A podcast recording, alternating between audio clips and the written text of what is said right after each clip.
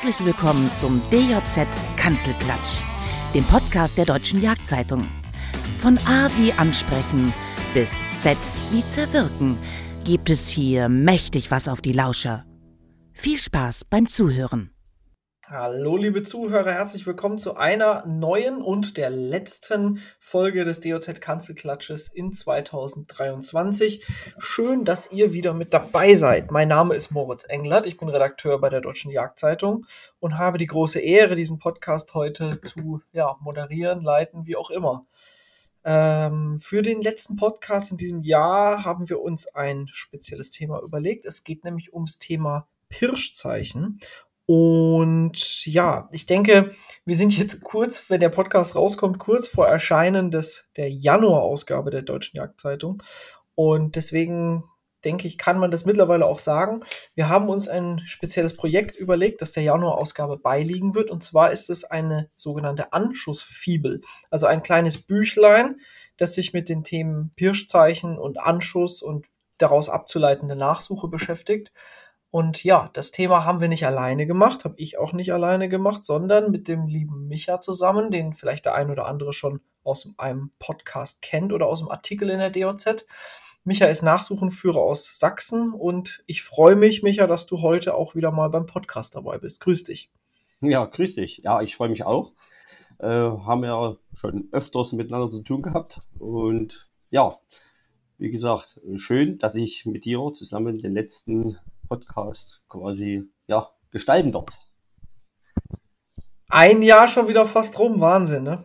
Genau. Wie lief, denn, wie lief denn dein Jagdjahr bzw. dein Nachsuchenjahr? Ja, also Jagdjahr lief äh, sehr gut. Wir haben ja äh, den einen oder anderen abnorme Bock bei uns im Revier strecken können und nachsuchen. Technisch, ja, ähm, habe ich auch jetzt wieder die 180 Einsätze geknackt. Ähm, hatte jetzt am Wochenende, also ein Wochenende erlebt, was ich so schnell nicht äh, vergessen werde. Wir hatten ähm, insgesamt sieben, sieben Suchen, ja. Von Gebrech bis Grell über Laufschuss ähm, war alles dabei und ja, also meine Jungs haben das voll gerissen, äh, alle sieben Suchen. Erfolgreich gewesen, ist nicht immer so, aber wie gesagt, ähm, man merkt es dann aber auch in den Knochen. Ähm, das kann ich mir vorstellen. Sieben Suchen. Wie viel hast du davon gemacht? Ja, das waren die sieben, die ich gemacht habe. Ach, du hast selbst. okay, ich verstehe. Du genau, hast die sieben hab... Suchen selber gemacht. Hei, genau. Hei, hei, die eine, die war anderweitig unterwegs. Ähm, aber wie okay. gesagt, ähm, hatte mich sehr gefreut. Also, wie gesagt, was gerade der Junge da gerissen hat, ähm, ja, also wie gesagt, erlebt man nicht alle Tage. Ne? Es ist nicht immer Fangtag. Aber wenn man dann so ein Wochenende mit so einer hohen Erfolgsquote dann absolviert hat, dann ist man ein Stück weit ja, äh, motiviert, ähm, dann dort äh, alles weiter voranzutreiben. ja, ja, ja. Ja, das ist natürlich, ja. ich kann mir schon vorstellen, dass das nach so einem, nach so einem Wochenende ganz schön heftig ist, ne? Das steckt genau. dann irgendwo doch in den Knochen. Genau. Mhm. Aber wie gesagt, Weidmanns Heil, Suchen Heil, ähm, cool gemacht. Ja, und ganz nebenbei, das darf man ja nicht vergessen, hast du ja auch mit mir noch dieses Booklet gemacht. Ne? Da standen wir ja auch in regem Kontakt immer wieder. Genau, genau. Also ähm, mich hat es sehr gefreut, dass du oder auch die DOZ an mich angetreten seid und habt gefragt, du, ähm, was können wir machen, um einfach die Jägerschaft vielleicht in so einer Situation ähm, zu unterstützen, zu schulen, äh, dass sehr, sehr oder weniger Fehler geschehen am Anschuss. Ich denke, dass wir da wirklich eine gelungene Geschichte äh, da äh, für die Leser auf den Weg gebracht haben. Und ja, wie gesagt, bin gespannt, äh, wie das Feedback äh, bei euch dann ankommt. Genau. Richtig, ich, ich ebenfalls, das kann ich auch direkt sagen. Also Feedback ist natürlich immer eine tolle Sache. Wir freuen uns immer über Feedback. Deswegen auch hier der Aufruf, wenn euch da was gefällt oder auch was nicht gefällt, dann lasst es uns bitte wissen. Wir haben dieses Booklet, sage ich jetzt mal, im Jagdschein-Format gestaltet und das auch ganz bewusst, nämlich mit dem Ziel, dass man es immer dabei haben kann. Ähm, jetzt ist es ja so, Micha, eigentlich ist dieses Thema Anschuss ja allgegenwärtig. Ne? Also immer, wenn man ein Stück Wild äh, beschießt und es liegt nicht im Knall, dann muss man sich eigentlich mit dem Anschuss beschäftigen. Äh, und trotzdem haben wir auch in, in den Vorgesprächen irgendwie zusammen auch festgestellt, es ist, ja, es ist irgendwie noch viel Nachholbedarf da. Warum ist das so, deiner Meinung nach? Ähm, das wird es, äh, sage ich mal, immer geben, weil ähm, so eine Situation äh, kann immer äh, auftreten. Man muss ja immer dann sich vor Augen halten, und das ist ja auch gleichzeitig wieder das Interessante an der Jagd, dass jede jagdliche Situation äh, anders ist. Und das ist, wie gesagt, für mich mhm. immer noch nach über 20 Jahren Jagd oder vor über 20 Jahren habe ich, hab ich einen Jagdschein gemacht. Und trotzdem ist das immer noch das Faszinierende bei der Jagdausübung. Äh, genauso gut kann das dann halt passieren, dass dann halt der ein oder andere Treffer dann nicht zu hundertprozentig sitzt. Auch bei mir. Ja, also ähm, manchmal, gerade bei meinen Seminaren, ähm, lerne lern ich Leute kennen, die dann total verblüfft sind, dass auch mir mal das eine oder andere Stück wegrennt. Und ähm, ja, wie gesagt, ich nehme mich da nicht außen vor. Da kann man auch ins Schießkino so oft gehen, wie man will. Das passiert. Ja, wichtig ist, dass dann ähm, die wenigsten Fehler gemacht werden. Und ja, ähm, die Fehler werden einfach deswegen gemacht, weil es halt zu selten vorkommt, sage ich mal. No, ähm, mhm. Das ist eine mhm. Situation, die man sich nie wünscht, die dann auf einmal eintritt. Und ähm, dann geht's, äh, oh Gott, wie kann ich die Kreatur erlösen, finden, wie auch immer. Und dann wird halt durch die Hektik äh, dann doch der eine oder andere Fehler gemacht. Nicht mutwillig, aber äh, der kann durchaus dann doch sehr gravierend äh, sein. Zum Beispiel, das Stück wird aufgemüdet. Ja. Ja, ja was das angeht, glaube ich, ist es, ist es auch echt schwierig teilweise. Also man kennt es ja auch von sich selber, wenn man was beschossen hat und es liegt da nicht, dann hat man ja diese unglaublichen, unglaublichen Drang in sich, dass man das jetzt finden möchte und, und in Besitz nehmen möchte. Und ich glaube, es ist teilweise echt schwer, sich selber dann einzugestehen, dass man an einem Punkt ist, wo man sagt, ich muss hier jetzt aufhören, ich, ich darf hier jetzt nicht länger weiter hinterhergehen. Ne? Also ne, man, man kennt es, also, solange man irgendwie schweißt sieht, dann will man da hinterher. Ne? Genau, genau. Ähm, wie gesagt, habe ich mich selber, genau, habe ich mich selber auch schon ertappt in so einer Situation. Ähm, das ist, wie gesagt, menschlich und ähm, deswegen finde ich es äh, schön, dass mir, na, es gibt ja wirklich auf dem Markt viele gute Lektüre. Und das war ja dann unser Ansehen, wo wir dann gesagt haben, Mensch, was können wir denn für die Leser gestalten?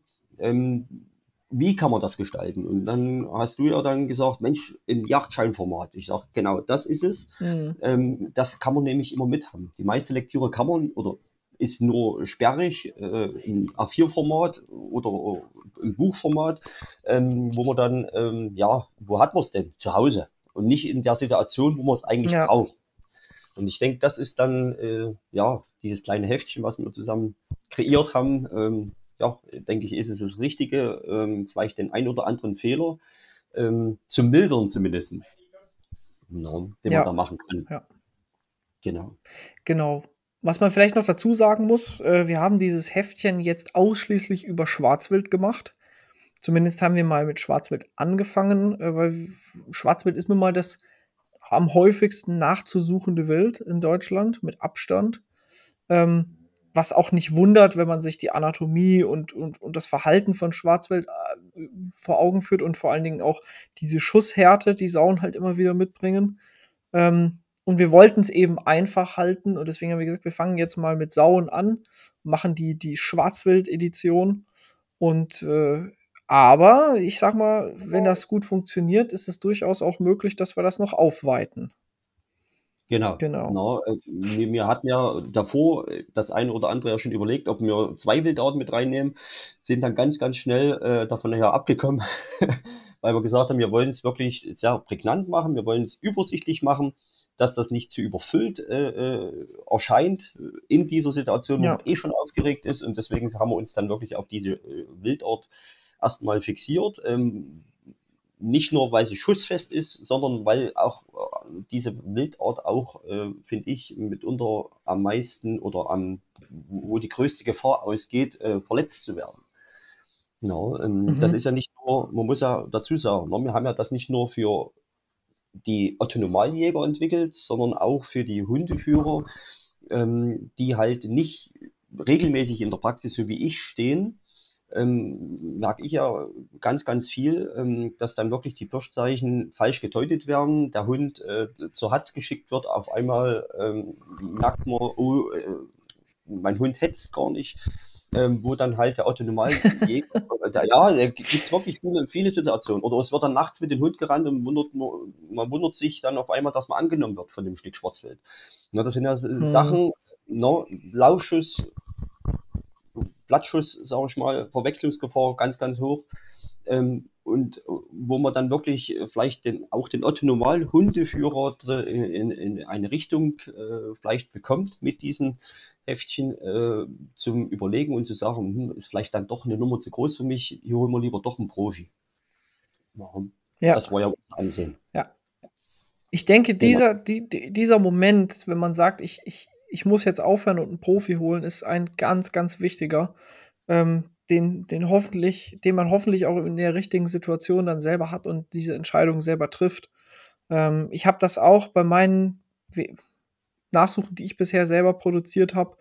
Ähm, wenn man einfach dann merkt, es ist, es ist besser, wenn ich es jetzt lasse und ich rufe einen Profi an und am Ende hat es dann auch geklappt und man hat das Stück bekommen. Äh, ich denke, da kann man dann auch mit einem guten Gewissen diese Situation irgendwo ein Stück weit abhaken und sagen, okay, ich habe eben mich richtig entschieden. Äh, und dadurch haben wir äh, am Ende des Tages dieses Stück dann bekommen, was man eventuell sonst nicht bekommen hätte. Ne? Wenn man da jetzt überambitioniert rangeht und sagt, na, ich muss jetzt aber heute Abend, ich, äh, ne? Das ist immer, genau. immer die Geschichte. Genau, genau. Wie ja. gesagt, die meisten ähm, Nachsuchen, die ich ähm, mit, mit, mit Stress, Hektik äh, begonnen habe, habe ich nie zum Erfolg gebracht. Und, und, und, und wie gesagt, wenn man gerade in so einer Situation, ähm, gerade der, der, der, der, der Hundeführer, der vielleicht auch noch das Stück angebleit hat, sage ich mal, ähm, äh, neigt er dann doch eher dazu, schnell seinen Hund aus dem Auto zu holen und doch nochmal zu gucken und übersieht dann wichtige Details, Klar. wo man vielleicht wirklich mit, den, mit dem kleinen Heft äh, gewisse Sachen äh, ja, ins richtige Licht rücken können und ähm, ja. dann gemeinsam ja. was für den Tierschutz tun können. No. Genau, darum geht es ja am Ende. Ich glaube halt auch ein großes Problem ist und wird immer bleiben, dass es Leuten einfach unangenehm ist, wenn sie Nachsuchen produzieren. Und ich kann das verstehen. Es ist ein echt blödes Gefühl. Ne? Es ist wirklich, man, man, man ist ja immer gewillt, dass man das Stück wirklich sauber zur Strecke bringt und sauber schießt. Aber es passiert nun mal jedem. Es gibt genau. niemanden, der davor gefeit ist. Und das ist eben, finde ich, das ist so eine Grundregel im Leben. Wenn man irgendwas macht dann, und Verantwortung übernimmt und in dem Moment, in dem ich mich mit Waffe auf Hochsitz setze äh, und wild da beschießen will, da übernehme ich nun mal eine gewisse Verantwortung. Ähm, und diese, dieses Handeln hat dann Konsequenzen und ich finde es einfach unumgänglich, dass man sich diesen Konsequenzen dann im Zweifelsfall auch stellt und dann auch offen und ehrlich sagt, ich habe da Mist gebaut oder es ist mir was Blödes passiert. Das muss ja gar nicht vorsätzlich sein. Ähm, aber jetzt ist die Situation, wie sie ist und jetzt muss ich über meinen Schatten springen und meine, mein, keine Ahnung, meine Scham überwinden oder was und einfach gucken, dass ich diese Situation sauber zu Ende bringe und mich selber und mein Ego mal hinten anstellen. Ne? Genau. Und, das und, ist, und, das sind, ist auch der Grund, warum es immer wieder diese, diese, diese Geschichten gibt, äh, dass Leute Schüsse auch nicht melden oder so auf einer Drückjagd ja. oder sonst wo. Ne? Das kennst du ja sicher auch. Wo ich mir denke, ja. das, das sind so Geschichten, wenn ich die höre, denke ich mir, so kann doch keiner wirklich sein. Aber es ist so leider nach wie vor. Ne? Genau. Da, ähm, da zeigen sich eben die menschlichen Schwächen dann irgendwo ein Stück weit. Ja, ja äh, ist es Schwäche. Ähm, ich finde, als Nachsuchenführer ähm, muss man auch ein gewisser Seelsorger sein. Ähm, wenn ich schon, also ich als Nachsuchenführer muss ja, muss ja schon froh sein, dass angerufen wird. Deswegen äh, brauche ich dort jetzt nicht äh, an den Anschluss fahren, egal. Also mich hat es nicht wirklich zu interessieren eigentlich, ob das mit Vorsatz oder außersehen passiert ist. wenn es mit hm. Passiert ist, dann kann ich den auch nicht mit irgendwelchen Schimpfwörtern äh, in die äh, Reihe bringen, dass er das das nächste Mal nicht macht. Na, sind wir ehrlich. Also muss ich froh mhm. sein, dass selbst der, der es mit Vorsatz gemacht hat, sagt, gut, ich äh, habe Achtung vor der Kreatur, ist zwar nicht der weitgerechtigste Schuss, den ich da abgegeben habe, aber ich habe trotzdem Respekt und äh, Arsch in der Hose den Nachsuchenführer anzurufen. Aber es gibt ja noch die ja. andere Geschichte, ähm, das merke ich bei meinen Seminaren, die ich deutschlandweit ja halte, dass es wirklich äh, Nachsuchenführer gibt, die sich dann die Richterrobe anziehen und erstmal denjenigen, der dort anruft, der sich wirklich den Mut gefasst hat anzurufen, erstmal runterneuern. Wieso hast du auf dieses Stück geschossen? Worum hast du geschossen? Das war doch viel zu weit. Es war doch gar kein Mond.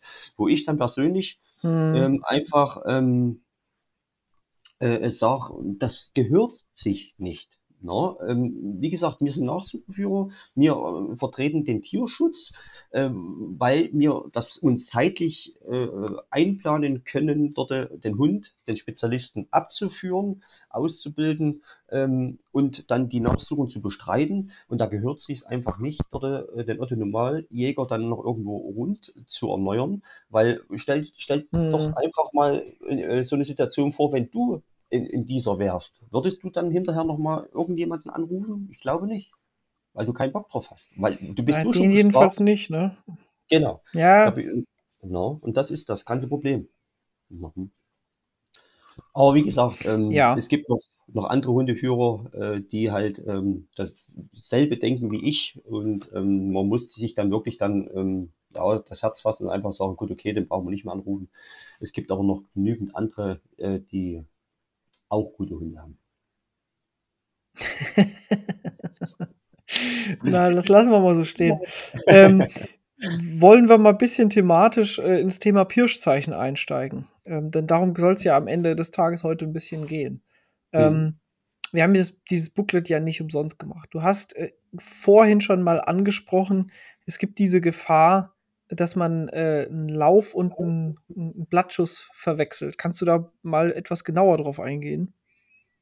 Ja, ähm, ganz einfach. Ähm, der, der, beim Blattschuss, äh, der Schweiß, ähm, oder ganz, ganz viele, wenn man mit denen ins Gespräch kommt, die, die, die sagen Wildbrettschweiß und die Schweißfarbe äh, und die Schweißfarbe und das, und wo ich sage, hm, okay, was war es denn für ein Untergrund? Da gucken die einfach schon mal jemanden äh, oder dich ganz äh, entsetzt an. Wie meinst du das jetzt? Ich sage, na, je nach Untergrund kann sich der Schweiß verändern.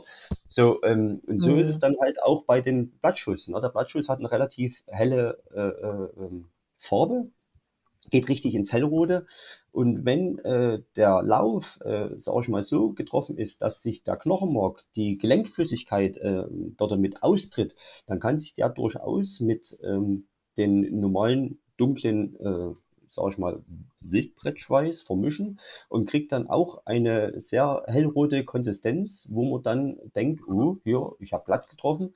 Dann geht man nach, gerade bei Rehwild, beim Laufschuss zum mhm. Beispiel, gehen die nicht allzu weit, ähm, legen sich dann äh, relativ ins, ins Wundbett und äh, auf einmal steht das vor einem auf. Man hat nicht geladen, weil man einfach mit der Situation nicht gerechnet hat.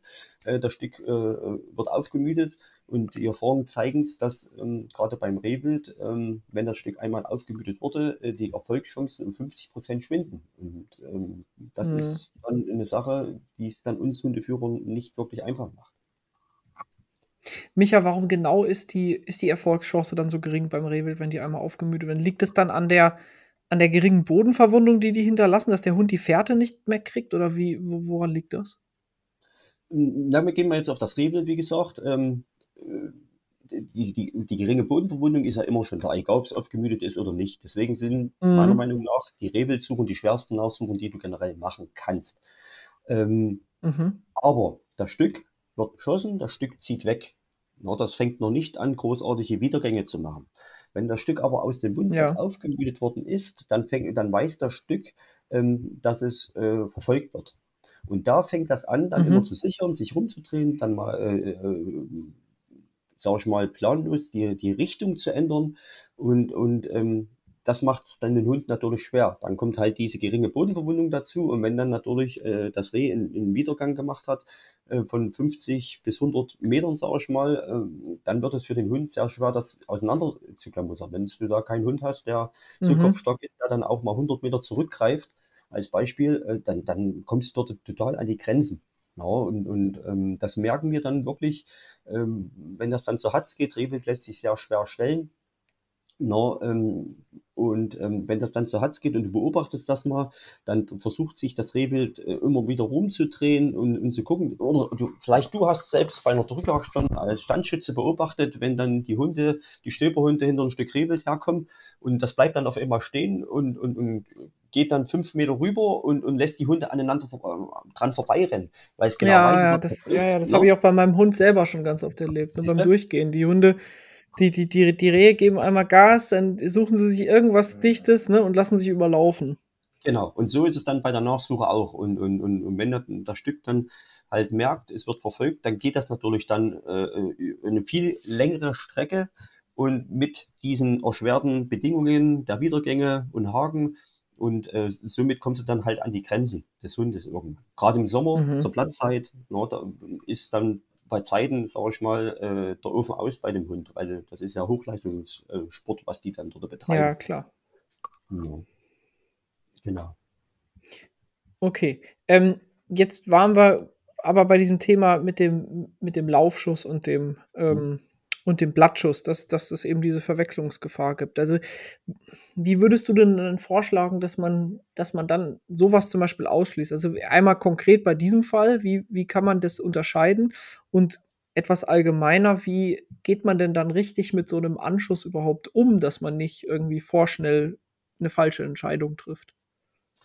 Also der idealste Fall wäre eigentlich, ähm, man hat das Stück beschossen, man hat sich dann zuvor das Hinterland eingeprägt, ähm, wo man dann äh, die, sag ich mal, den Anschuss in etwa einprägen kann, äh, wo er gewesen ist. Und dann nähert man sich langsam, sage ich mal, ähm, sich dieses, äh, diesem Gebiet, wo der eventuelle Anschuss ist. Dann äh, läuft man nicht in Kaffeebohnen diese äh, 20 mal 20 Meter dort aus, sondern äh, also ich mache dann immer größere Schritte, bleib stehen und guck einfach um mich herum.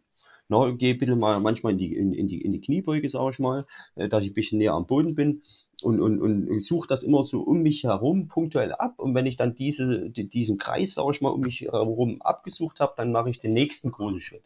Und eigentlich wäre es für uns mhm. Hundeführer am besten, sobald ein Schweißtropfen oder ein Wildbrettfetzen oder Schnitthaar gefunden ist, aha, hier, ich habe das Stück getroffen, wir müssen eine Nachsuche anmelden und dann sofort den Hundeführer anrufen. Das passiert aber mhm. vielleicht 10% in der Praxis. Mhm. Ja, weil du das ja schon vor uns angesprochen hast. Äh, äh man sieht dann Schweiß, oh Gott, das Stück ist an, äh, verletzt, oh, ja, hier kann ich hinterhergehen. Ähm, ich sehe hier den Schweiß äh, in, die, in die Schonung äh, reingehen. Und dann, wie gesagt, ähm, ist das ganz normal, dass dann der, derjenige dann sagt, komm, ich will es finden, ist ja auch letztendlich äh, ein Edelfleisch, was man da, man will es nicht verhitzen. Ja. ja. Und, und das, das, sind alles Faktoren, die, die, die man ja dann auch mit berücksichtigen muss und auch dafür quasi als Hundeführer Verständnis aufbringen muss, warum dann eventuell dann dieser Fehler passiert ist, dass man dann doch hinterhergegangen ist. Mhm. Aber ja. ansonsten, also, wie gesagt, ja. Jetzt ja erstmal fertig, ich habe da noch eine Anschlussfrage. Okay, ansonsten, wie gesagt, ähm, nicht jetzt einfach so planlos, ähm, wenn man jetzt äh, oder Organteile gefunden hat, planlos, oh Gott, ja, ich hab's und jetzt gehe ich hinterher, sondern die sich wirklich in Ruhe angucken. No? Ähm, für, für mich oder für uns Nachsuchenführer ist der Anschuss wirklich wie ein Tatort. Das heißt, wenn jetzt einer kommt und der ist wirklich schon 300 Meter hinter der Schweißfährte ausge, äh, äh, hat die ausgelaufen, ähm, ich lasse mir trotzdem den Anschuss zeigen. Warum lasse ich mir den zeigen? Das ist für mich die Lebensversicherung und für meinen Hund natürlich. Das heißt, äh, gerade beim Schwarzwild, mhm no, äh, kann ich mich darauf einstellen, ob ich jetzt auf allen Vieren in diese Pumperhecke krabbeln kann, weil ich Lungenfetzen gefunden habe, oder habe ich Röhrenknochen gefunden ähm, und äh, ich behandle diese G Geschichte mit Respekt und äh, guck halt äh, einen Schritt weit voraus, ob vor mir in der Pumperhecke schon was wackelt. No, ähm, und und, und, und äh, ja, das Ganze sollte man wirklich mit, mit riesengroßen ja, Verständnis dann begutachten und äh, dann entscheiden, macht es Sinn oder macht es keinen Sinn. Mhm. Ja, also das das Ding ist, ich kann das ja wirklich auch nachvollziehen, dass man dass man da noch ein Stück weit hinterhergeht und wir haben über dieses Thema ja auch schon mal gesprochen. Ähm, ich glaube, es ist, ähm, vermessen zu zu zu zu sagen, wenn man jetzt einen Anschuss hat und das Stück liegt da nicht in fünf Metern Entfernung, dass man dann sofort aufhört und und 'n Nachsuchenführer anruft. Ich glaube, das ist, ähm so gut es vielleicht auch in manchen Situationen ist, ist das wird einfach am Ende des Tages nicht praxisgerecht sein. Also ein paar Meter finde ich und ich glaube, das da wirst du gleich deine Meinung dazu sagen. Ich finde, das ist durchaus in Ordnung, mal, ja, hinterherzugehen, äh, paar Meter zumindest, weil ich gerade bei bei Sauen oder so kennt man das ja auch. Am Anfang findest du fast nichts, da findest du zwei Tropfen und nach zehn Metern hast du auf einmal Schweiß wie aus der Gießkanne und noch mal 20 Meter weiter liegt sie dann, die Wutz, ne? Ähm, und natürlich ist es so, das hast du auch schon gesagt, wenn du gerade im Sommer oder was, das ist nun mal am nächsten Tag verhitzt, wenn du wenn du wenn du nicht hinterhergehst. Also, kann ich das ein Stück weit verstehen und ist wahrscheinlich auch in vielen Situationen die richtige Vorgehensweise, zumindest mal zu gucken, ob's ob das Stück im näheren Umfeld verendet ist. Ähm, aber wo wo sollte man dann die Grenze ziehen oder wo ziehst du die Grenze da, was so Entfernungen angeht? ähm, an, am, am, am Einstand. Also da, wenn der Einstand 50 Meter, Ja. äh, sa- sage ich mal, äh, entfernt liegt, dann ist das für mich definitiv dort die Grenze. Wenn der Einstand 500 Meter äh, weit weg liegt ähm, und ich kann die Schweißpferde dann doch bis dahin auslaufen, ohne das Stück, äh, sage ich mal, wirklich hoch zu machen, dann ist das auch okay. Also ich habe da keine, keine Meterbegrenzung. Ähm, wie gesagt, ähm, wenn man die, wenn die Pirschzeichen wirklich äh, darauf sprechen, dass es eine, eine, eine, Todesflucht ist, äh, dann empfehle ich immer trotz all dem immer eine Stunde, anderthalb, vielleicht sogar zwei zu warten, auf Nummer sicher zu gehen und dann äh, quasi selbst beim Lungentreffer da hinterher zu gehen. Ne? Gerade mit dieser Mhm. Bleifrei-Geschichte habe ich auch Rehwild gehabt, die abends beschossen worden sind, ähm, wo der Einschuss auf dem Blatt war, der Ausschuss handbreit hinter dem Blatt. Die haben am nächsten Morgen noch äh, gelebt. Zwar sind die nicht mehr aus dem Wundbett hochgekommen, aber die haben noch gelebt. Also selbst wenn man da jetzt, äh, zwar, sag ich mal, eine halbe Stunde hinterher, äh, hinterhergegangen wäre, dann hätte man das tatsächlich vielleicht Mhm. dann doch ein paar Meter wieder aufgemüdet. Ja, Wären die vielleicht deswegen, noch fit gewesen, ja. genau, wenn, wenn, wenn wir wirklich mit der Taschenlampe oder, oder mit der Wärmebild, ne, brauchen wir ja nicht jetzt verschweigen, die ganze Geschichte, die Wärmebildtechnik ist äh, gar nicht mehr wegzudenken, wenn man mit der Wärmebild, äh, Ja. wenn sie äh, mit, mit dem Handgerät quasi im Hochwald äh, immer wieder das abklasen kann und macht langsam und äh, kurze Schritte und äh, guckt immer öfters, sage ich mal, ob es irgendwo hier liegt, und dann ist das für mich okay. Wichtig, wichtig ist ähm, für mich, dass dann wirklich ähm, derjenige nicht auf der Schweißfährte läuft, sondern wirklich neben der Schweißfährte läuft. Dass der nicht, Mhm. wenn der jetzt abbricht no, äh, und, und sagt, gut, äh, jetzt brauche ich bloß jetzt hier im rechten Winkel äh, nach oben gehen, da steht mein Auto, ähm, dass da dann quasi der Hund nicht dann diese Schweißfährte am nächsten Morgen arbeiten wird. Oder dann fangen die an, wenn kein Ja. Schweiß ist, dann dort wirklich kreisförmig das äh, zu, zu, zu, zuschlagen und jetzt mal hinter, hinter die Schone gucken und vor die Schone gucken. Das ist für die Hunde dann wirklich sehr, sehr schwer. Na, da reicht ein Schweißtropfen zu, um den Spezialisten wirklich ein Stück äh, weit äh, dort zu verwirren. Na, und das sollte nicht passieren. Ja. Also, man kann so 'n bisschen festhalten, ähm, es ist völlig okay, 'n Stück weit hinterherzugehen. Definitiv nicht ins Dichte, abends, nachts, wann man auch immer da beschossen hat. Und, äh, wenn man merkt im Verlauf, ich habe jetzt nicht das Gefühl, dass das Stück hier gleich liegt, weil die Pirschzeichen das so eindeutig lassen, dann muss man im Prinzip eigentlich immer vorsichtiger werden, richtig? Da muss man da muss man selber sich so 'n bisschen zur Vernunft rufen und auch diesen Fokus dann ähm, sich selber einberufen. Ähm, je länger das geht, ohne dass ich das Stück habe weil du hast eben gesagt, wenn der Einstand 500 Meter entfernt ist, da musste ich habe ich mir gedacht: „Mensch, das ist schon verdammt weit.“ Also, wenn das Stück wenn ich jetzt 'n Stück hinterherlaufe, ohne Hund, sage ich jetzt mal, ähm, und ich bin schon 300, 400 Meter unterwegs, da würde ich mir dann schon so langsam denken: „Hm, boah, also, das ist so 'ne lange Todflucht.“ Ne? Ja, aber gerade mit, mit, der, mit der bleifreien äh, Geschichte, sag ich mal, gibt es tatsächlich äh, Geschosse, wo das Stück mit, mit dem Blattschuss wirklich äh, selbst drehwild äh, mehrere hundert Meter gehen kann. No, ähm, hm. Deswegen sage ich, äh, ich sollte wirklich mit, mit, mit, mit, mit Plan rangegangen, rangegangen werden. Also äh, ich sollte dann, das hoffe ich, dass es dann mit unseren kleinen Büchlein, sage ich mal, dann ähm, für so viel Aufklärung dann sorgt, dass man dann sagt, aha, hier ist ein Röhrenknochen, dann lohnt sich das nicht hinterher zu gehen. Äh, eventuell kann man wirklich diese, diese, diese Schweißpferde vielleicht wirklich 500 Meter verfolgen mit, von, von einem Laufschuss. Aber die, die Wahrscheinlichkeit, ja. dass es verendet, ist bei null. No, und deswegen ja. sollte dann so viel Vernunft dann am Anschluss sein und sagen, gut, okay, hier brauche ich gar nicht hinterherkommen, ich habe einen Röhrenknochen, äh, hinterherlaufen, ich habe einen Röhrenknochen ja. und äh, fertig.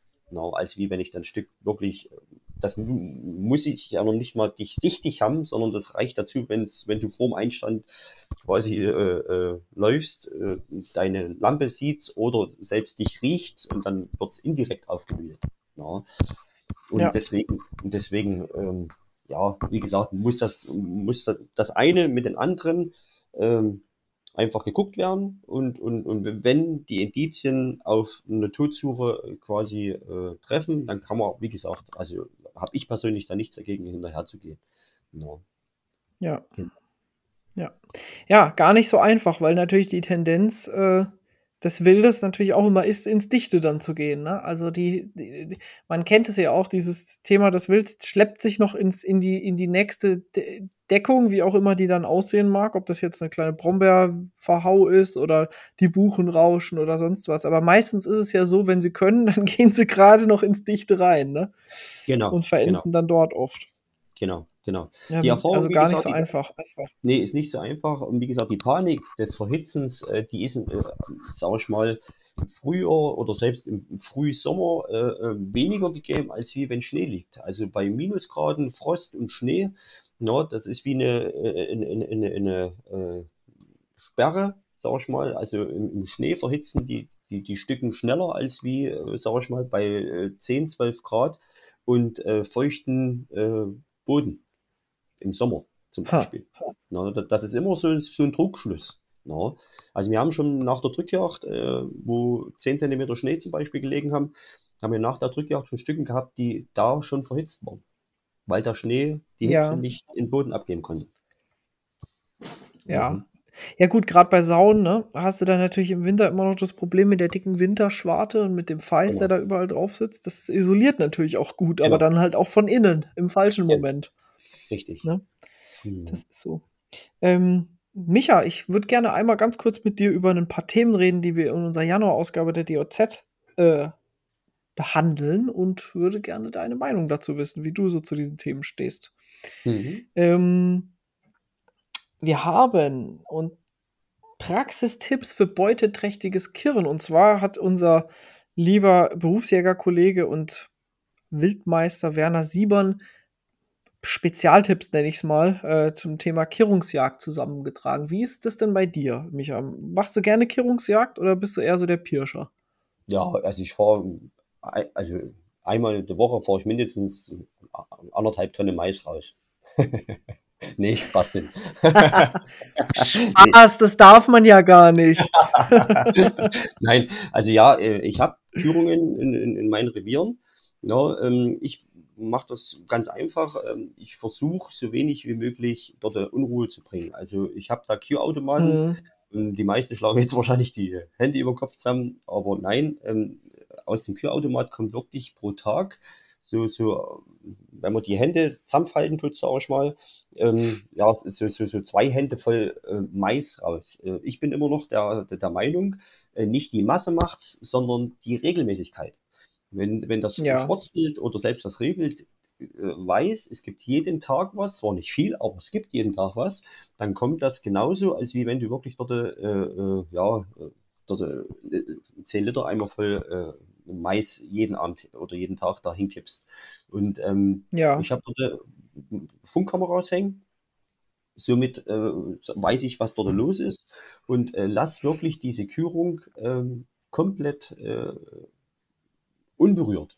No? Also wenn ich, wenn ich dort dann ein, die Jagd betreibe, dann betreibe ich die zum Großteil, äh, sage ich mal, auf, auf, auf, den, auf den Fernwechseln, also nicht direkt an der Kürung, dass, damit das Wild mhm. weiß, kann es in Ruhe äh, aus, äh, Fraß zu sich nehmen, Entschuldigung, und ähm, du die dann wirklich dann auf, auf, der, auf den Wechseln äh, oder dann beim Rückwechsel dann quasi von dieser Kürung dann ähm, ja, äh, beschießen, wenn ich es mal so. Ja.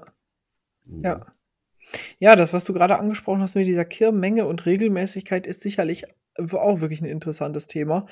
Ähm, ich habe da jetzt keine, ich habe da jetzt keine fundierte wissenschaftliche Meinung dazu, aber zumindest in meinem Kopf und mit meinem Jägerverstand kann ich mir schon sehr gut vorstellen, dass äh, es auch bei den Sauen dann so eine Art Wettbewerb einsetzt, wenn die über Monate gelernt haben, da kommt zwar immer was, aber nicht so viel. Ne? Mhm. Und wenn ich da nicht als Erster dran bin, dann ist es weg. ne? genau. Also ich kenne das auch von, von dem Revier bei mir zu Hause, das ich mit meiner Familie habe. Ähm, das liegt in Bayern und da dürfen wir auch Kierautomaten verwenden und tun das auch. Und oft ist es so, dass die das echt lernen. Ne? Die, die, die, die liegen irgendwo in der Nähe, in der Dickung, die hören das Geräusch vom Kierautomaten und du kannst die Uhr danach stellen, zehn Minuten später äh, kommen die dann, ja? ja. Und so kann man natürlich wirklich sagen, man, man, man lässt dieses, die, diese Kirrung laufen, bis man wirklich mit einer gewissen Sicherheit sagen kann, das funktioniert und dann geht man ganz gezielt hin und und, und erlegt da eine Sau. Ne? Dann ist das eben auch genau wie der vorgedachte Zweck einer Kehrung. Ne? Man lockt die an und kann mit einer relativ hohen Wahrscheinlichkeit ähm, da tatsächlich Erfolg haben. Genau. Das ist dann nicht schlecht. Ja. Aber genau. das sind natürlich alle Standardvorgehen. Wir haben in dem Artikel doch einige Sachen, die ich auch so noch nicht gelesen habe. Also wer sich für dieses Thema Kehrungsjagd interessiert, der sollte sich den Artikel unbedingt mal reinziehen. So, Micha, und jetzt stellen wir uns mal gedanklich in die Situation vor, jetzt haben wir sogar an unserer Spezialkehrung eine Sau geschossen. Also Sau kam, am besten sogar noch ein einzelner Überläuferkeiler. Das wäre die perfekte Situation. Man beruhigt, beunruhigt sonst nichts und niemanden. Naja, wie es halt, so wie es halt immer ist, ne? Genau. Also ist ja auch egal. Wir haben auf jeden Fall ein Stück, äh, genau, wir haben auf jeden Fall ein Stück erlegt. Ähm, jetzt stellt sich die große Frage, für, für, für manche auch nicht, aber für manche stellt sich die Frage, wie und wo breche ich das dann am besten auf? Also man hat ja die Möglichkeit, das hinzulegen oder zu hängen und vor allen Dingen kann man es in der Wildkammer und oder auch im Wald aufbrechen. Ähm, ich habe mich mit dem Thema mal insofern beschäftigt, dass ich mir überlegt habe, wann macht es denn Sinn, das in der Wildkammer aufzubrechen und wo ist so die Grenze, zum Beispiel was äh, Entfernung zur Wildkammer angeht, äh, wo das vielleicht dann nicht mehr die beste Option ist. Wie machst du das denn beim Aufbrechen? Brichst du deine Stücke immer in der Wildkammer auf oder machst du das im Wald? Genau, also ich äh, versuche tatsächlich äh, meine Stücken äh, an meiner Wildkammer aufzubrechen weil es einfach äh, das ja. sauberste ist. Na, A, wenn doch mal der Schnitt äh, in, in, ins Gescheide reingeht oder was, ich habe noch sofort Wasser da. Klar, jeder hat auch eine Wasserflasche eventuell im Auto, aber äh, dort hat man fließend Wasser. Ähm, und ähm, wie gesagt, ich hänge die auch oder ich breche die gerne im Häng auf. Na, ähm, weil das für mich persönlich äh, am übersichtlichsten ist, die ganze Geschichte. Und gerade jetzt muss man sich das auch äh, immer noch vor Augen, vor Augen halten. Ähm, man bricht das draußen auf. Ähm, Schnee liegt, äh, Salzfahrzeuge fahren rum, etc. Und, und, und. Man hat es hinten auf dem Wildträger unaufgedeckt, äh, unabgedeckt. Äh, weiß ich nicht, ob das dann noch das Edelfleisch ist, was man unbedingt dann in mhm. Umlauf bringen sollte. Deswegen versuche ich. Ja, fast gepökelt dann schon. genau, kann ich gleich den Räucherkopf ein. Ja. und ähm, nee, also wie gesagt, ich persönlich äh, versuche das wirklich ähm, bei mir an der Wildkammer aufzuhängen und aufzubrechen. Und ähm, somit bringe ich wirklich die größten äh, oder die wenigste Verunreinigung in den Wildkörper. Gerade wenn man sieht, da kommt doch mal ein Ästchen oder da mal Dreck rein oder no, da, da bin ich wirklich kein Freund davon. Und ähm, ja. wie gesagt, ich breche das auf, dann geht das auf die Rohrbahn und dann tue ich das bei mir in die Kühlung reinschieben und somit ist alles wirklich so, wie es sich gehört, sage ich mal. Ich bin da im Grunde auch ein großer Fan von von von diesem in in der Wildkammer aufbrechen. Auch wenn ich ehrlich gestehen muss, manchmal finde ich's schon auch romantisch, wenn du so, äh, im Mai morgens an der Wiese so 'n Jährling geschossen hast und dann brichst du den da im im in der Morgensonne auf, so übertrieben gesprochen. Das hat schon was. Also, jagdromantisch ist das schon ist das schon, äh, ganz weit oben dabei, finde ich. Aller allerdings muss man da finde ich, auch etwas unterscheiden zwischen zwischen den Wildarten und des des Reviers. Also, zum Beispiel hier in dem Taunusrevier, wo ich hier mitjage in der Nähe des Verlagsstandorts, ähm, da haben wir halt auch Rotwild und Dammwild und, äh, solche großen Wildarten, die kriegst du ja gar nicht richtig, ähm, bewältigt so. Also, das kann ich mir schlecht in die Hand nehmen und an 'n Baum hängen, damit ich's im Hängen aufbrechen kann. Deswegen ist da auch die Devise bei uns immer ab in die Wildkammer. Da hast du dann dein dein dein Seilzugsystem, fährst du das hoch und dann ist das alles alles 'ne saubere Sache. Aber, wie ich eben schon erwähnt habe, ich habe in dem Artikel auch den ein oder anderen Fall skizziert, in dem's vielleicht doch die bessere Variante ist, äh, das dann vor Ort zu machen. Ich will jetzt nicht zu viel vorwegnehmen. Wer da wer da Bock drauf hat, der kauft sich am besten die die Ausgabe. Ähm, aber ja, so ist es auf jeden Fall. Äh, ein letztes Thema, was ich noch gerne mit dir kurz anreißen würde, ist ein Ausrüstungsthema. Und zwar hat sich unser Ausrüstungsexperte Norbert Klubs, ähm, einem Duell gewidmet, nämlich im Duell aus einer klassischen Lammfellweste und die tritt an gegen eine moderne Heizweste.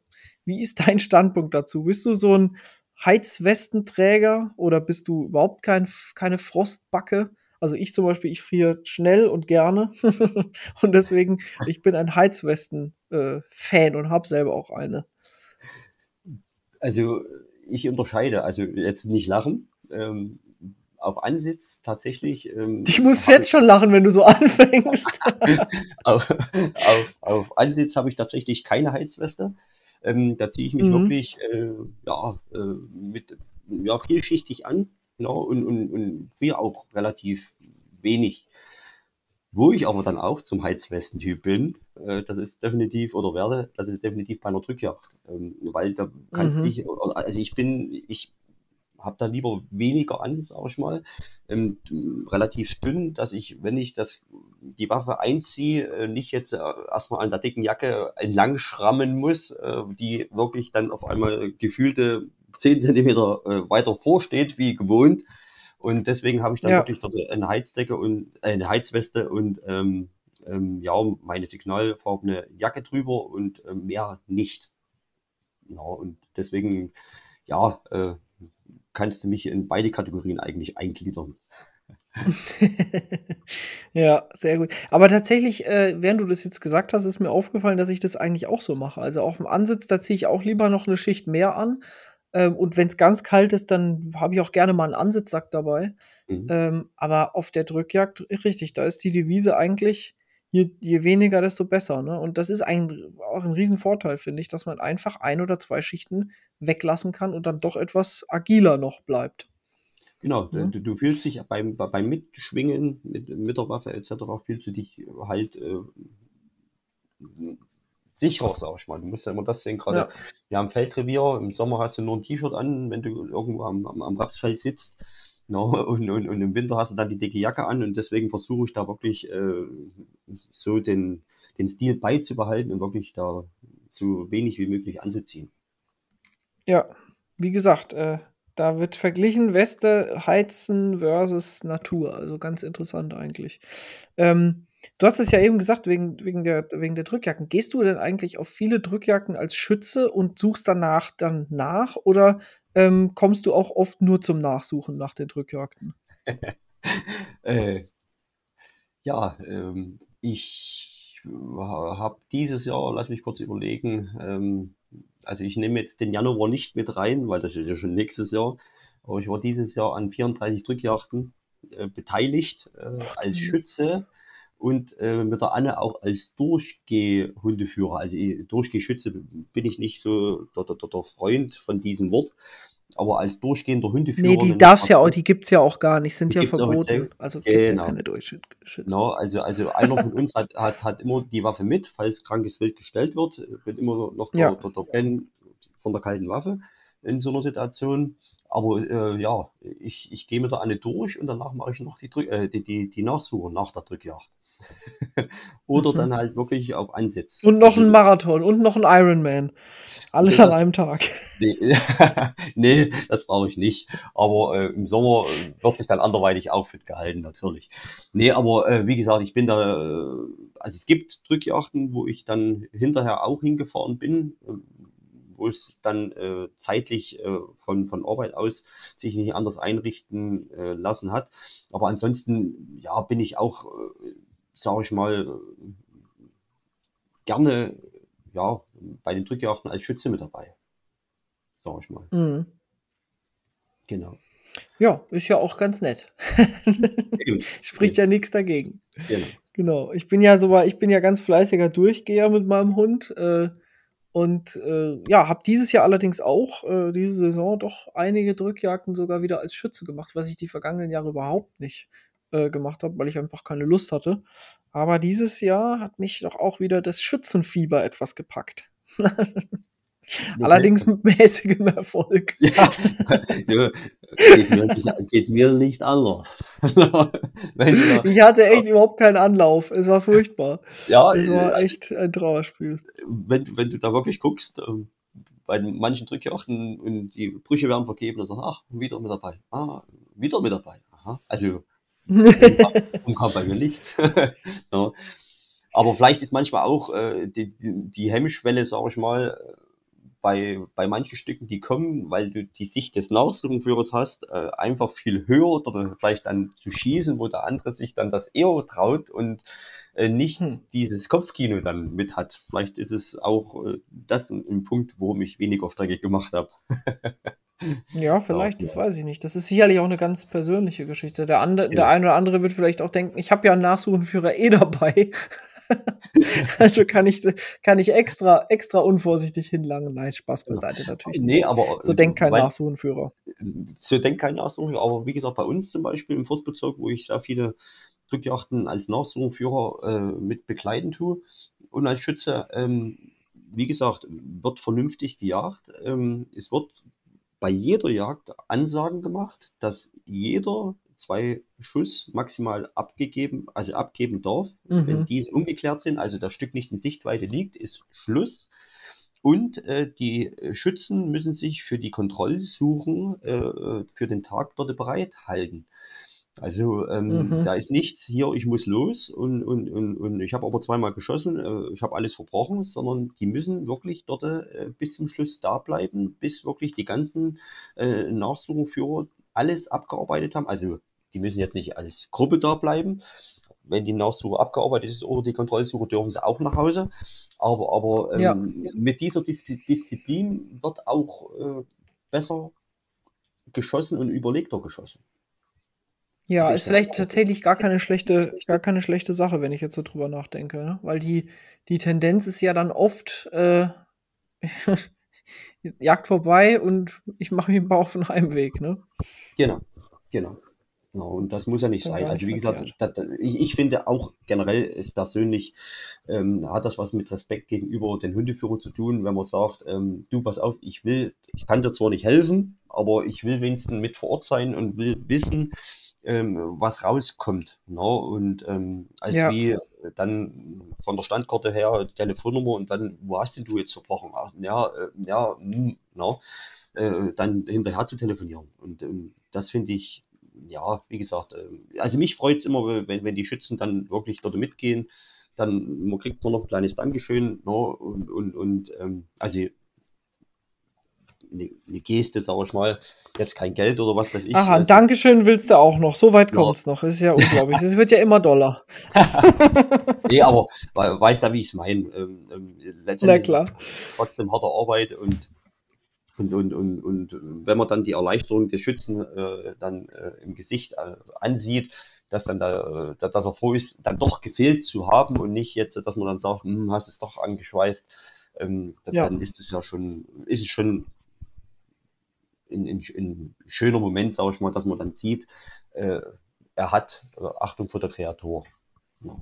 Ja, du, ich finde das absolut nachvollziehbar. Es ging mir persönlich auch immer so. Ne? Also wenn ich mal eine Kontrollsuche hatte oder auch eine Nachsuche mit einem professionellen Gespann, dann war ich eigentlich im Nachhinein immer, ja, einfach froh, dass man das vernünftig abgearbeitet hat und eben getan hat, was man tun konnte. Das bedeutete dann halt entweder, dass man das Stück am Ende bekommen hat, vielleicht auch tot gefunden hat, oder dass man sicher sagen konnte, es ist gefehlt, oder dass man ja vielleicht auch das Stück nicht bekommen hat, aber sich zumindest nicht vorwerfen muss, man hätte mehr tun können. Ne? Genau. Das ist, Genau. das hat mich selber auch immer mit einem sehr positiven Gefühl zurückgelassen. Und ich habe da eine sehr, sehr große Dankbarkeit auch grundsätzlich allen ähm, Nachsuchegespannen tatsächlich gegenüber, ähm, weil ich eben auch selber schon oft begleitend war bei Nachsuchen. Jetzt nicht unbedingt als Schütze, der es verursacht hat, aber ähm, eben im Rahmen meiner Arbeit oder teilweise auch oft schon privat mit, mit, mit Nachsuchenführern, die ich kenne, mitgegangen. Ähm, ja, ich habe da einfach ganz, ganz großen Respekt davor und finde, das äh, kann man fast nicht hoch genug würdigen, diese Arbeit. Ähm, Ähm, genau, Micha, Ja. sag's mir, sag's mir bitte noch. Äh, wie gesagt, ich, ich, ich will nicht immer die, die Nachsuchführer äh, äh, so hervorheben, sondern ich bin, ähm, wie gesagt, man muss äh, eigentlich alle Hundeführer äh, hervorheben, weil letztendlich, ob ich Nachsuchenführer bin, einen Spezialisten ausgebildet hat oder ein Stöberhundführer, letztendlich ist es mindestens genauso viel Arbeit, den, den Stöberhund dort äh, auszulasten während der Drückjagdsaison. No, das, das ist ja auch kräftezehrend etc. Deswegen äh, gilt eigentlich mein Respekt allen Hundeführern, nicht nur den Schweißhundeführern. Ach, Micha, das ist natürlich jetzt aber ganz nobel. Jetzt wird's ja ganz nobel am Ende nochmal. Ähm, ja, du hast natürlich im Endeffekt recht. Du hast natürlich absolut recht. Äh, das stimmt, absolut. Nur der Unterschied ist der, als, als, als anderweitiger Hundeführer, ich kenne es ja selber als Perspekt aus der Perspektive von ähm, durchgehenden Hundeführer, äh, ist es sicherlich auch viel Arbeit und es ist sicherlich viel Herzblut und Schweiß und was auch immer man da reinsteckt. Aber es ist doch ein Stück weit planbarer. Ne, ich weiß halt genau, ich habe am Samstag und am Freitag habe ich eine Drückjagd, da gehe ich mit meinem Hund durch, die geht von so und so viel bis so und so viel Uhr und dann bin ich in der Regel danach fertig. Und mich ruft dann halt keiner Sonntagabend an und sagt, kannst du morgen früh bitte mal kommen. Ne? Also das ist eben der große Unterschied zum Nachsuchenführer. Genau. Aber Und das ist schon besonders. Bitte? Genau. Aber auch der Einzige bloß. Ja, okay, von mir aus. ähm, wollen wir noch mal ganz kurz äh, fünf Minuten über äh, unser Büchle zum Abschluss Ja. reden. Genau. Ähm, was haben wir denn dort alles abgedeckt? Ähm, worum geht es denn inhaltlich in dem Buch? Äh, ich kann das ja mal ganz kurz skizzieren und dann reden wir noch mal kurz drüber. Also wir haben äh, uns einmal mit dem Thema Anschuss per se beschäftigt, ne? Und ähm, mit dem Thema Kontrollsuchen und Schweiß. Und dann haben wir angefangen und haben verschiedene Treffpunktlagen abgearbeitet. Ähm, ich würde sagen, die typischen und häufigsten Treffpunktlagen haben wir doch mit in unser, in unser Büchle aufgenommen, oder? Genau, genau. Äh, uns war sehr wichtig, ähm, in, dass jetzt das nicht so überfüllt wird, dieses, diese Büchlein, sondern dass es wirklich kurz prägnant ist, äh, mit kurzen Erläuterungen, ähm, dass man in dieser Situation wirklich relativ schnell zu einem Ergebnis kommt. Das ist ja ganz, ganz wichtig. Ne? Mhm. Bei der anderen Lektüre, die es auf dem Markt gibt, wird ja meistens dann erstmal etwas größer ausgeholt, bis man dann letztendlich zum Ergebnis kommt. Und, und uns war es ja wichtig, wie gesagt, dass man äh, schnell äh, zu, ein, zu einer Lösung kommt. Und ähm, ja, das sind die, die, die Trefferlagen, die, sage ich mal, der Otto Normal Hundeführer und Schütze, sage ich ähm, mal, ähm, ja, gut deuten kann. Ja, da gibt es immer diverse Abweichungen, ja, die nicht so eindeutig sind, aber ich denke, äh, in dem Büchlein sind doch die Trefferlagen, ähm, die am häufigsten, äh, ja, am häufigsten vorkommen, äh, abgedeckt und ähm, gut erklärt. Kurz und gut erklärt. Mhm, genau, so ist es. Ähm, so dass man da normalerweise auch zu einem ganz guten Ergebnis kommen könnte. Welche, wir haben ja die Pirschzeichen für jeden, für jede, für jede Trefferlage sehr systematisch gesammelt. Micha, was haben wir denn da alles mit reingenommen? Ja, also wir haben, das geht los, wie gesagt, ähm, über Fotos zum Teil vom Schweiß, äh, Knochen, Mhm. Splittern, ähm, Schnitthaar. Ja, ähm, da haben wir uns ja viele Gedanken gemacht, wie wir das äh, den Lesern äh, optisch äh, darlegen können, gerade von der Länge her. No, ähm, da haben wir dann mhm. letztendlich Fotos äh, genommen, äh, wo wir dann äh, einen, ein, ein, eine Patrone äh, daneben gelegt haben im Kaliber 308, was mitunter am häufigsten in Deutschland verschossen wird, wo sich dann auch ähm, jeder letztendlich äh, doch die Länge des Schnitthaars zum Beispiel vorstellen kann. No, und ja, also ich denke, ich denke, ähm, das sind alles so ähm, Fotos, wo man sich wirklich sehr viel äh, herbeileiten kann. Klar, äh, jeder Anschluss ist anders. Manchmal ist der, das, der Pirschzeichen mit mehr Schweiß, mit weniger Schweiß behaftet. Na, das sind alles so Sachen, aber ich denke, da hätten wir dann irgendwann vielleicht, wenn wir alles mit rein hätten nehmen wollen, hätten wir dann wahrscheinlich ähm, irgendwo Telefonbuchformat gehabt. Und, Richtig. ja, und äh, deswegen haben wir ja lange äh, hin und her überlegt und da haben wir auch das mal Otto Normaljägern gezeigt, die dann auch gesagt haben, hm, das ist für mich ersichtlich, das ist für mich nicht ersichtlich. Äh, wo es nicht ersichtlich war, haben wir dann einfach ein neues Foto genommen, wo wir dann wirklich, äh, denke ich, einen guten Nenner gefunden haben in dem Buch. Und Ganz genau. Das gut darstellen. Ja, so ist es. Unser Ziel war es eben gewesen, eine möglichst hohe Vergleichbarkeit zu erzielen. Ne? Dass man sagt, ich habe die wichtigsten und aussagekräftigsten Bilder und Pirschzeichen von den, von den verschiedenen Treffpunktlagen ähm, zusammen und kann dann habe damit die höchstmögliche Wahrscheinlichkeit in dem Format, das wir angestrebt haben, ähm, da auch eine Ein Übereinstimmung zu bekommen mit den Pirschzeichen, die dann am eventuellen Anschluss auch wirklich zu finden sind. Das war eben unser Ziel. Ähm, und ich denke doch, dass uns das ganz gut gelungen ist, ne? mit, dem, mit dem, was wir da jetzt besprochen haben. Genau. genau wer jetzt Wer jetzt da äh, Lust drauf bekommen hat, sich das mal in live anzugucken, unsere DOZ-Anschussfibel, dem äh, kann ich nur raten, sich die Januarausgabe der Deutschen Jagdzeitung mal genauer anzugucken, beziehungsweise käuflich zu erwerben. Ähm, alternativ kann man natürlich auch ein Abo abschließen, darüber freuen wir uns besonders. Ähm, ja, Micha, ähm, wir haben schon wieder fast eine Stunde voll. ähm, Wahnsinn. Ich würde jetzt äh, zum Ende kommen. Wenn du möchtest, kannst du dich heute mal als erster verabschieden und dann, äh, dann mache ich den Abschluss. okay. Ja, ähm, mich hat es wieder gefreut, mit dir so einen Podcast zu machen. Ähm, Nochmal kurz möchte ich ausholen. Mich, äh, ja, was die Fibel, die Anschlussfibel betrifft, äh, hat es mich wirklich, ähm, ja, gefreut, dass die DOZ, dass du äh, an äh, mich herangetreten bist äh, und mir gemeinschaft, äh, gemeinschaftlich diese Sache da hervorgebracht haben.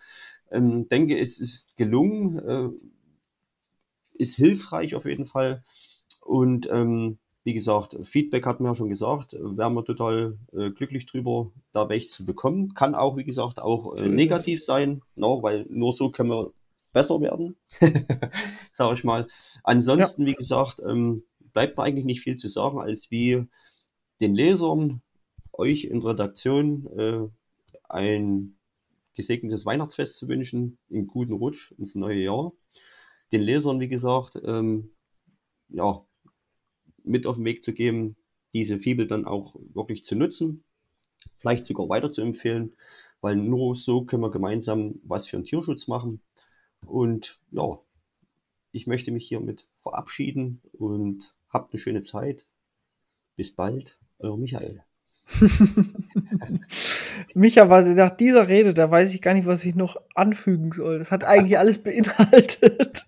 Nein, ich bin auch sehr, sehr froh, dass wir dieses Projekt mit unserer Fibel da ähm, erfolgreich abgeschlossen haben. Das ist ja ein Projekt, das, glaube ich, mittlerweile schon seit zwei Jahren zwischen uns irgendwie im Raum stand genau. und wir überlegt haben, wie wir das machen können. Deswegen genau. umso cooler, dass es jetzt letztendlich so gut geklappt hat. Ähm, genau, also schaut euch das Ding mal an. Wir freuen uns wirklich über Feedback, egal welcher Natur. Und auch ich wünsche euch allen fröhliche Weihnachten, schöne Feiertage, einen guten Rutsch ins neue Jahr und vor allen Dingen viel Weidmannsheil für 2024. Ich möchte mich auch bei dir nochmal bedanken, Micha, dass wir das heute zusammen gemacht haben und dass wir sowieso immer so eng zusammenarbeiten. Ähm, ich denke, da müssen wir auch im kommenden Jahr das ein oder andere Projekt unbedingt zusammen stemmen. Da freue ich mich drauf. Und ja, verbleibe auch mit vielen Dank und herzlichen Grüßen von der gesamten DOZ-Redaktion an alle Leser und Zuhörer. bis bald. Wir sehen uns und hören uns im neuen Jahr wieder. Ciao. Tschüss.